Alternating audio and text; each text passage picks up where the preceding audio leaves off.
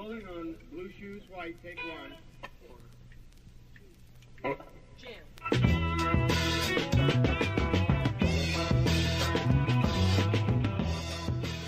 A finales de los años 60 encontramos todo un movimiento de jóvenes eh, que desde la experiencia hippie se vuelven a la espiritualidad, que dejan la droga y la experimentación con el sexo para encontrar una realidad eh, trascendente de fe.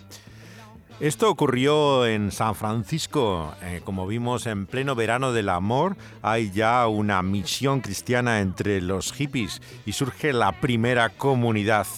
Pero estamos ya al sur de California, donde en pleno Sunset Strip, eh, en el boulevard principal de Hollywood, se establece una misión con Arthur Blessitt. Y hoy vamos a hablar de lo ocurrido también en Los Ángeles, pero en torno a una iglesia tradicional, la primera iglesia presbiteriana que había en Hollywood.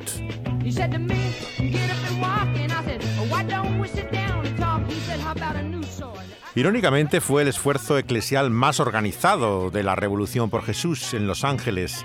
Eh, se llamó la Compañía de la Sal y eh, fue el lugar y la sede en el cual se establece una iglesia vinculada también a estrellas del cine, como era la iglesia de James Stewart.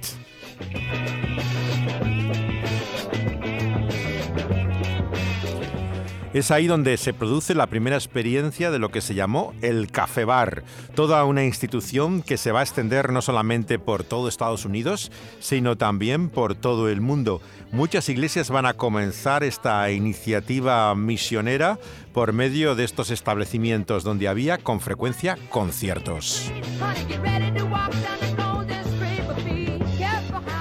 El café bar de la iglesia presbiteriana de Hollywood es donde se establece un músico que se va a convertir en el portavoz de todo este movimiento.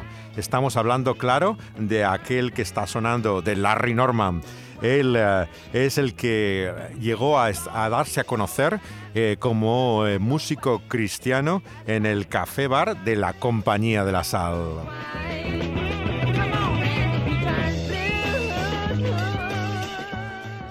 El pastor eh, de esa iglesia era Don Williams y de él hablamos al principio de nuestro programa.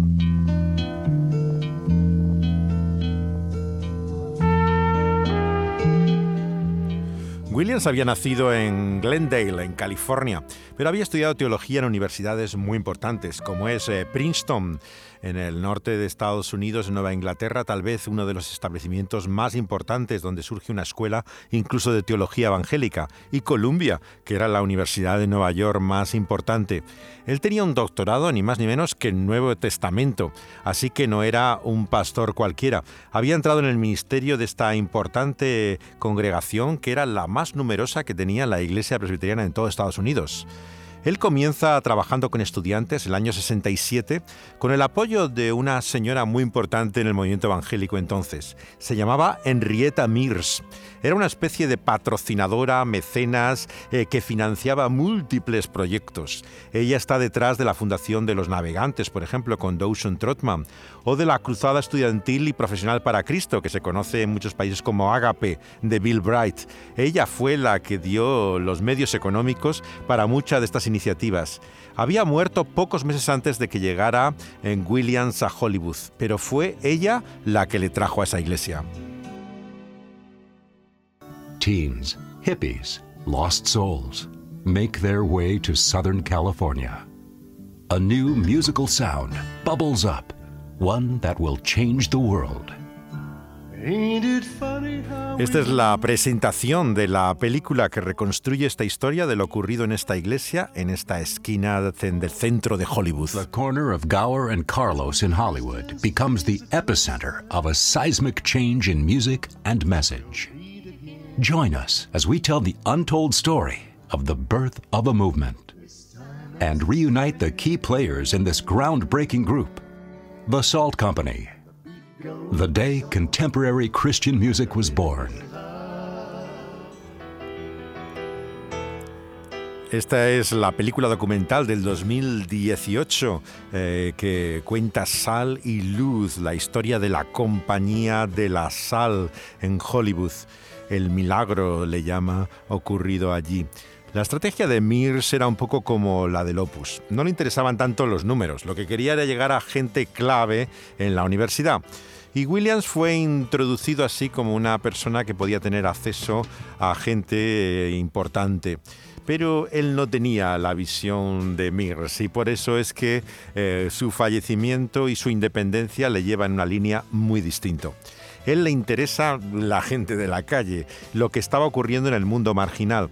Y entonces una estudiante adolescente embarazada que conoce, se llama Sarah Limley, le lleva un día por las calles de Sunset, donde Arthur Blessed tenía la misión. Y a Williams le deja asombrado lo que está viendo, el mundo efervescente de jóvenes que encuentran en la música su expresión sus gustos eran muy distintos. Él escuchaba lo que eran eh, las orquestas y el sonido melódico de eh, directores como Ray Conniff, esa era la música que él oía. Eh, pero por medio de un estudiante que se llamaba Bob Marlowe, que es el guía de este documental, Williams descubre la música de Bob Dylan. Y lo que le propone es que él cante canciones de Dylan en la iglesia un día y él haga el mensaje cristiano a raíz de las canciones. Fue un culto especial un domingo por la tarde. Estamos ni más ni menos que en otoño del año 1967 todavía, mucho antes de lo que nos está contando la película Revolución por Jesús. En esta iglesia hace una charla concierto con el título El Evangelio según Bob Dylan, una de las primeras veces que se utiliza esta expresión para introducir el Evangelio en relación con la cultura popular. Marlowe cantaría algunas de las canciones que conocía bien de Dylan y Williams hacía comentarios entre medio. Los estudiantes de la iglesia reparten invitaciones en Sunset Strip. Ninguno esperaba, incluido Williams, que vinieran eh, ni mucho menos los 1.400 hippies que aparecieron a la puerta de la iglesia de Hollywood. Ellos realmente no contaban más con 30 o 40 estudiantes en la iglesia. Eh, podían invitar amigos, compañeros, pero de ninguna forma esperaban una cifra tan espectacular. Realmente fue lo que les introdujo en toda la actividad que llevará a la Compañía de la Sal, que dará lugar a este café bar y los conciertos que se daban eh, de música música folk, digamos lo que había en Greenwich Village en aquel entonces, conectado con gente como Dylan, y que era el tipo de artista que estaba asociado al café bar. El consejo de la congregación le dio 15 mil dólares para reformar el piso de arriba de un edificio que había al lado de la iglesia. Allí instalan el mejor equipo de sonido que pueden encontrar, tenían dinero de sobra, y se abre como un club nocturno el verano del año 68 y el nombre fue La Compañía de la Sal. Don Williams grew up in one era and defined another. From the button down 1950s to the cool 1960s to the launch of the vineyard in the 1970s, Williams used music to touch the lives of a generation and take Jesus to the streets. Esta es la presentación de Don Williams, eh, que venía de los 50 con unas inquietudes y una generación diferente, pero como se dice, está luego en la comunidad de la viña, finalmente, a partir de los años 80, también que deja el ámbito presbiteriano. La iniciativa que tuvo a finales de los 60 con este café bar eh, se extiende rápidamente a otros sitios, a la playa de Newport, le llamaron la tienda del carpintero, en Santa Mónica, otro lugar habitual de salida eh, de los angelinos, el café del cruce de caminos se llamó, y los viernes y sábados se hacía en el local al lado de la iglesia en el centro eh, de Hollywood. Se abrieron incluso varias casas, como vamos a ver que es una costumbre en muchos de los movimientos que se producen entonces, crear una comunidad de vida, donde se hace un culto más informal también los domingos por la mañana y otro estilo muy distinto también los lunes por la noche de reuniones. Eh, vemos que eh, se hacían conciertos en el salón de la iglesia donde se podían sentar hasta 2.000 personas, pero solamente eran con figuras más importantes. Larry Norman sería, por supuesto, la estrella de todos ellos. Él llegó a la congregación en el verano del año 68 Vivía en la pequeña Casa Blanca, como le llamaba él, que había a la esquina de la iglesia, eh, justamente al lado, en el número 6007 de la avenida Carlos de Hollywood. Ya saben que tienen números siempre de miles eh, estas calles de la ciudad angelina.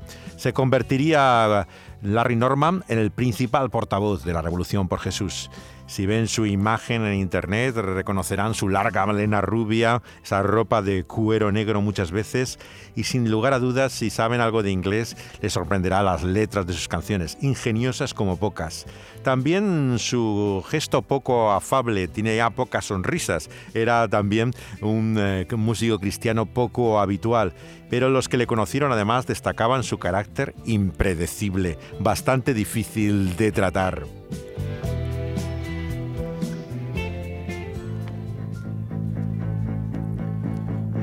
Él estaba en un grupo de San Francisco en pleno movimiento psicodélico, se llamaban People, y este fue uno de sus temas inéditos que no llegó a publicarse en su disco.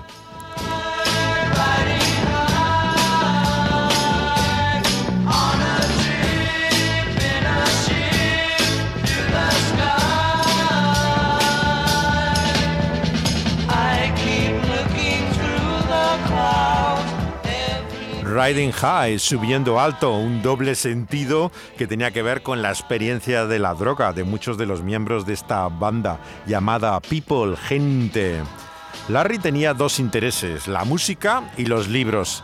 A diferencia de muchos de los que le han imitado, las letras de Norman eran inteligentes, era imaginativo, algo que sigue brillando por su ausencia en la llamada música cristiana hasta el día de hoy. El año 63 tenía solamente 16 años y había ganado un concurso de poesía cuyo premio consistía en un desayuno con el premio Nobel, William Golding, el autor del Señor de las Moscas. Hay fotos todavía de aquel encuentro. En la ceremonia que hubo en Saratoga, Larry le preguntó ingenuamente, claro, si era difícil tener ideas para escribir. Y Golding le contestó aplastando el cigarrillo en un plato de huevos revueltos y le dijo, más difícil es controlar la próstata. Y se fue rápido al baño. Así era en su estado ya de edad avanzada el premio Nobel. Larry vivía con su abuela, Lina, en medio del movimiento beat que había en Tasbury, cuando nace esta revolución por Jesús en San Francisco.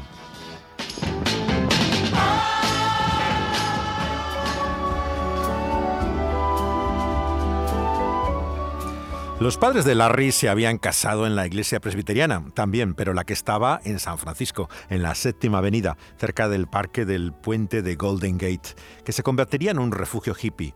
Albergaba minorías sexuales de los años 70 y todos vivían también en torno a este parque de Buenavista donde tenía su casa. Allí había estado el escritor Jack London anteriormente, ahora estaban los Grateful Dead y su eh, rock ácido, y es allí donde tienen sus padres a Larry como su primer hijo. Él solía decir, gracias a Dios que nací, aunque fuera en Texas, porque no había nacido en San Francisco, sino que vinieron justamente después de nacer él a la ciudad de San Francisco, en plena cultura liberal desde el cinturón bíblico que era Texas, otro mundo totalmente en Estados Unidos. Su abuelo era hijo de un evangelista itinerante que se había establecido como barbero en Corpus Christi, donde había nacido su padre, y se había trasladado en busca de trabajo cuando nace Larry el año 1947. Él pasó toda su infancia y adolescencia en Frisco, que es como llaman los norteamericanos a San Francisco, pero como no le llaman nunca la propia gente de San Francisco, Frisco. Los estadounidenses eh, eh, la conocen como el, centro liberal por excelencia eh, de América del Norte. El vicepresidente de la Academia de Arte de Nueva York, que presidiera el King College, eh, Greg eh, Alan Thornbury, tiene una biografía bastante crítica de Larry Norman, pero muy bien documentada, ya que tuvo acceso a todos sus eh, textos personales. Se llama ¿Por qué el diablo ha de tener toda la buena música? una frase que supuestamente viene de la reforma, de la conversación que tiene también Lutero con Melacton y que le muestra la necesidad de hacer nueva música que refleje la fe y que la convirtió en un rock and roll, uno de los más famosos eh, que hizo Larry Norman. Eh, probablemente eh, su historia que él solía contar de ser familia nativa americana en sus orígenes de los indios Choctaw y Pawnee sería muchas de las fantasías que solía contar él cuando hablaba de sí mismo. Era un hombre que confundía a veces la ficción con la realidad. Lo malo es que se lo creía él mismo y sonaba siempre muy convincente. A veces es cierto que la realidad parece más increíble que la ficción, como cuando su padre fue a la guerra mundial, efectivamente, y se rompió una pierna en un accidente de natación, y no puede salir con su batallón justamente antes de embarcar del puerto de San Francisco. Esto ocurrió en realidad, y se libró ni más ni menos que del desembarco de Normandía, donde cayeron como chinches la mayor parte de los soldados americanos. Así que fue de milagro que su padre sobrevive y puede nacer eh, Larry. Larry tuvo siempre una difícil relación con él. Su padre Joy tenía, eh, vemos, eh, mucho también de lo que vemos en él. Su iniciativa, el ímpetu que tiene, un cierto sentido de justicia, de curiosidad intelectual, pero nunca se entendieron. El lado soñador de poeta que tenía Larry venía de su madre, Margaret. Pero el genio musical parece que viene de una tía que tenía él, que se llamaba Nina.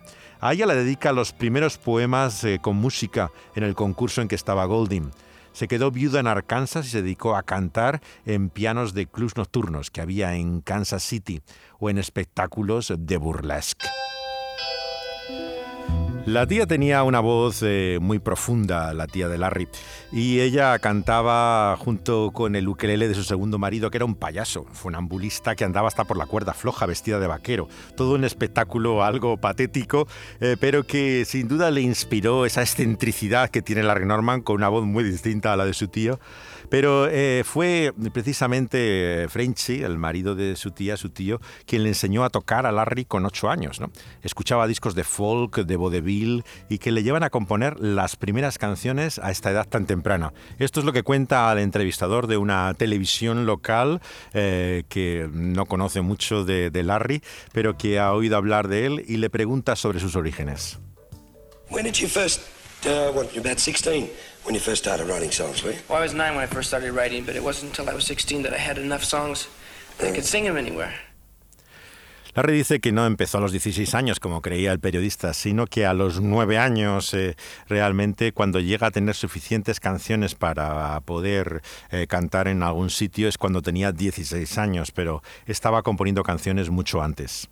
What, what made you uh, sort of get into, uh, were you a religious boy to start with, come from a religious family or what? Uh, no, not really. I'm still not a religious boy. You're not? No. I believe in Jesus, but I'm not. Uh, I think we're supposed to follow Jesus, and uh, a lot of people follow the church, and then they find themselves unhappy. Yeah. It's because they don't know Jesus. They don't really have a personal relationship at all with God. They just have a some kind of relationship with the church. Esta respuesta de Larry es muy significativa. Le pregunta el periodista que cómo se hizo religioso, si eso le venía de familia o algo así. Dice, no, yo no soy un chico religioso. Eh, yo desde luego tampoco hago música religiosa. Dice, eh, dice, pero eres cristiano. Dice, bueno, yo creo que hay que seguir a Jesús. Estas distinciones que hacía Larry es la que confundían tanto a la gente de fuera como a los cristianos, que pensaban que estaba renunciando de alguna forma a su fe cada vez que eh, se declaraban esos términos ambiguos. El periodista lo, que concluye a continuación es que por lo tanto no será un religioso en el sentido conservador, ¿no? Oh, I see. You're saying you're away from the traditional church idea of Christianity. Uh, You- yeah, a you have to go. right? You have to go beyond the church. Go right to Jesus. Yeah. You the original, what were Jesus Boys? That's a Oh, bad you mean word, Jesus rock music or something? Yeah. Yeah, I'm not a Jesus freak, but uh, I sing Jesus rock. Fíjense en la distinción que hace aquí Larry. Eh, se distingue de la iglesia, ¿no? Dice que la iglesia, la institución, hay que ir más allá y conocer a, Jesús, ¿no? Y eh, entiende también por la pregunta que se está refiriendo a su música, al rock de Jesús, la expresión que se utilizaba. Él incluso ni le niega al entrevistador ser un loco por Jesús, que era el término habitual que se utilizaba por cualquiera, lo ven en las películas, en cualquier sitio, para hablar de la gente de Jesús, de este movimiento de hippies cristianos, ¿no? Pero él eh, lo que se muestra es como alguien que sigue a Jesús. Hay una grabación incluso que se titula Las cintas del Salón de Star, que no tiene nada que ver con el nombre de la misión que vimos en Hyde Asbury, Living Room, sino que es el salón de casa realmente de los Norman, donde él registró en un magnetófono las primeras composiciones. Hay canciones de folk sobre chicas, un tema de protesta contra el clan, pero también las primeras canciones que hablan de su fe, como Moisés en el desierto, La iglesia de pueblo, gente de pueblo. Eh, cualquiera que las oiga cuando eh, pusimos el programa, me acuerdo, en Radio 3 Nacional de España, eh, mucha gente reconoció el estilo de Brian Wilson y de los Beach Boys detrás de una canción tan temprana como ella, muy influenciada por el álbum mítico de los Beach Boys, Pet Sounds. Como Lennon, Larry recordaba la primera vez que escuchó a Elvis como algo que cambia su vida. Me habló de ello la última vez, de hecho, que estuve con él antes de morir. Él dice que contó eh, en, esa, entrevista que tuve con él que al principio de Hound Dog la canción la escuchó en la radio, en el coche de su padre, y eh, iba a cambiar inmediatamente la emisora del padre, me contó, pero él se quedó con lo que había empezado a oír hasta que su prima le trae el disco a casa y semanas después, eh, mientras sus padres están fuera, él lo pone el disco una y otra vez. Empieza a imitar el balanceo de la voz de Presley, la reverberación de la guitarra de Scotty Moore y se queda con esa frase, me contaba, no eres nada más que un perro de caza llorando todo el tiempo, dice Elvis en esa canción. Se identifica con él. Hay como la alienación que él siente, es como si la viviera él mismo en su adolescencia. Él, eh, cuando su padre le dice que no se va a convertir en Elvis, ni mucho menos, ¿no? Y que el rock y Dios no tenían nada que ver, él, fascinado por esta música, sin embargo, se une a un grupo eh, que tenía ya eh, algún tiempo juntos, pero con el cual va a empezar eh, una carrera incluso discográfica. Se llama el grupo People, Gente, y este es el hit mayor que tuvo en su carrera.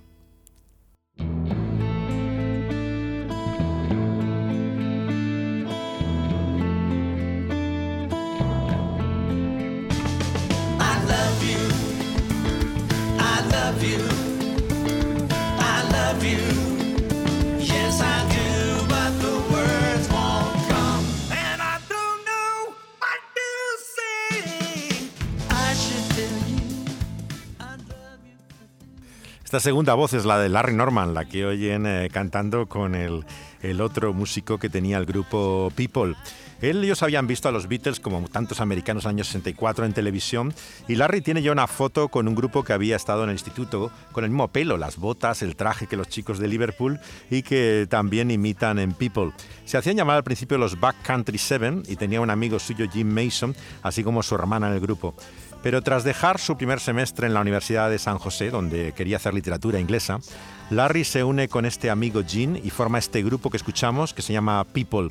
Firmó su contrato nada menos que con Capitol, que era el sello que distribuía a los Beatles en América y que producía artistas del nivel de Frank Sinatra.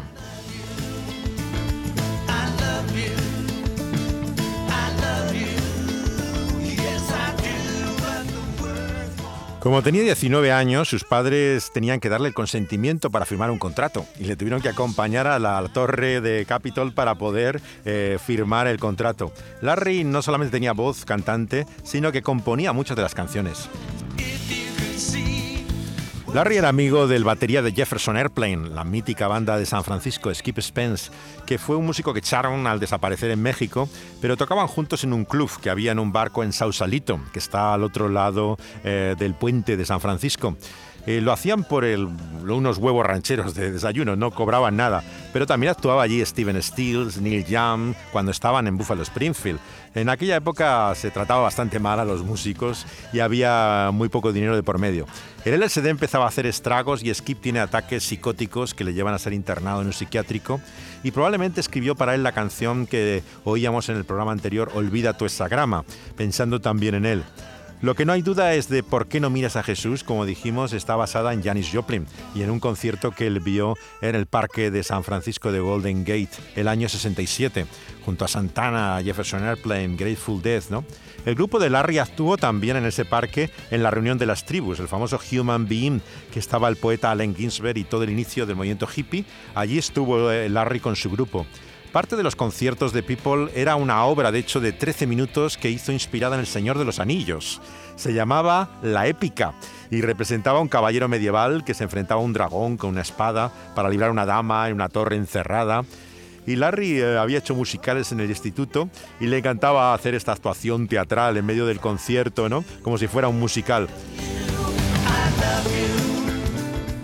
Pero él tenía siempre ese deseo de hacer esa carrera solitaria. Esta es la canción más antigua de Larry que tenemos cuando era prácticamente un niño, Moisés en el desierto.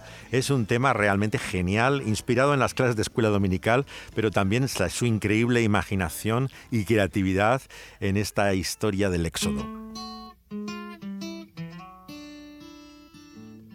Moses tending sheep. Thought he heard a burning scrub brush say, Gotta free your people from the Pharaoh's hand. gotta take them all to the promised land. Moses knew that God was talking to him, so he set off to Egypt with a vigor and vim. And Moses bugged the Pharaoh, he bugged him and he bugged him till he got his people freed.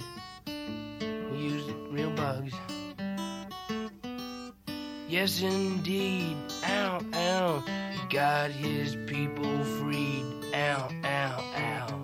Ow. Ow, ow, ow, ow. Moses on the banks of the wide Red Sea. He stuck out a stick and one, two, three. The water rolled back and the people walked down. Everybody knew they wouldn't drown. Pharaoh told his army to bring them all back, and here come the chariots, clickety clack. While Moses took his stick and he closed up the water, and Egyptians all took a bath.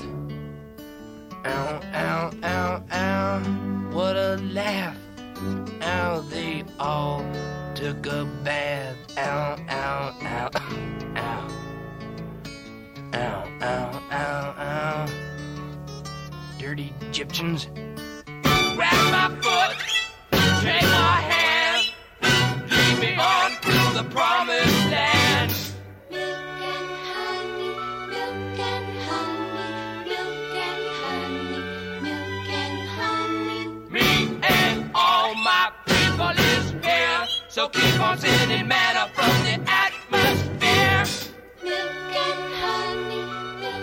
Genial, Larry, imitando ahí los sonidos desde las moscas, los tosidos como hacía Dylan en sus discos, con estos golpes orquestales, coros angelicales y todo esto escrito a una edad realmente increíble de niño, ¿no? Esta era la genialidad de Larry que le sigue distinguiendo de la mayor parte de los músicos cristianos.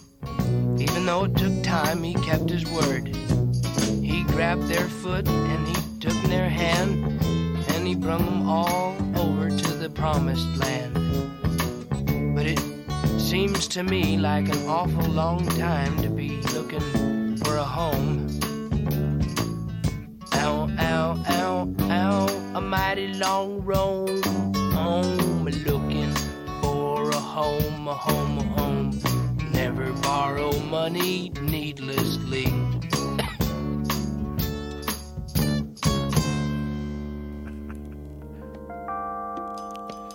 Larry no fue como tantos que vendrían luego, un producto de lo que se ha dado en llamar la subcultura cristiana. Él hizo el camino a la inversa de muchos. No empezó en la iglesia para irse al mundo, sino que llegó a la iglesia estando en el mundo, pero sin ser de él. Se ha escrito que Paul McCartney le dijo que Larry Norman eh, podía ser una estrella si dejaba de hablar de religión. Lo que pasa es que nunca pudo callarse. Él se veía siempre como un seguidor de Jesús, como dice, y él se creía como un discípulo de Cristo resucitado escondido en las filas del enemigo. Le gustaba siempre utilizar esa expresión. Por eso, cuando empieza a florecer la llamada industria de la música cristiana contemporánea, Norman se separa, monta su propio sello independiente, se arruina, pero hace lo que le da la gana. Muere sin dinero, eso sí, no podía ni pagar el tratamiento médico que, que tiene al final de su vida pero él siempre fue malentendido, despreciado por el mundo por ser demasiado religioso y atacado por los cristianos como poco espiritual. A unos quería hablar de Jesús y a otros les ofendía con su música, siempre molestaba. Pero él decía lo que quería, hablaba sin parar, tanto personalmente cuando le he conocido eh, como en los conciertos. De hecho, hablaba casi más que cantaba. No quería dar autógrafos, por ejemplo, podía estar durante horas, sin embargo, con cualquiera que se acercaba a él. Le interesaban a veces más las conversaciones, parecía que el concierto. Tal vez estuviera en lo cierto cuando pensaba que el testimonio personal era más efectivo que cualquier concierto. Cuando descubre Williams en esta iglesia presbiteriana de Hollywood que la música es un poderoso medio de expresión, se da cuenta que un concierto no es una conferencia, un sermón. Es como decía Larry, una forma de entretenimiento, pero que sin sus interminables charlas no hubiera sido tan irritante para muchos. No hay canciones cristianas porque solo hay personas cristianas. Y las palabras y la música no pueden más que acompañar a una persona que es la que tiene que llevar la cruz de Cristo, la que tiene que seguirle la persona. Y Dios ha escogido sin duda un medio para comunicar su mensaje, que es la palabra.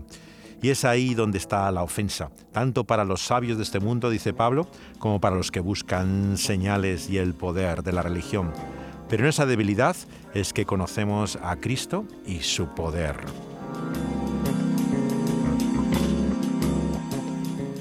Les invitamos a seguir escuchando esta historia en nuestro próximo programa, aquí al Trasluz sobre la Revolución por Jesús.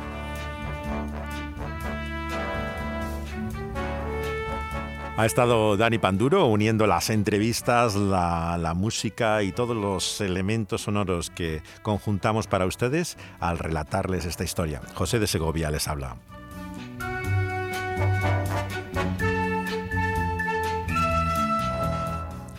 Pueden escuchar los programas anteriores de esta serie, así como otros, en la plataforma donde la emisora los sube después de ser emitidos en vivo, Dynamis Radio.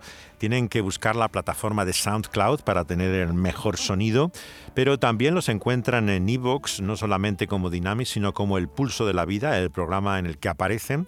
Aparecen en Evox, la plataforma más popular también de podcast en español. En Spotify, que es la internacional y sin duda más conocida en todo el mundo, también pueden encontrar estos programas como Dynamis Radio. Incluso los pueden encontrar también en iTunes, donde son también eh, subidos posteriormente a su emisión. Abrazos y besos desde aquí en Dynamis Radio hasta nuestro próximo programa con esta evocadora música de los años 70.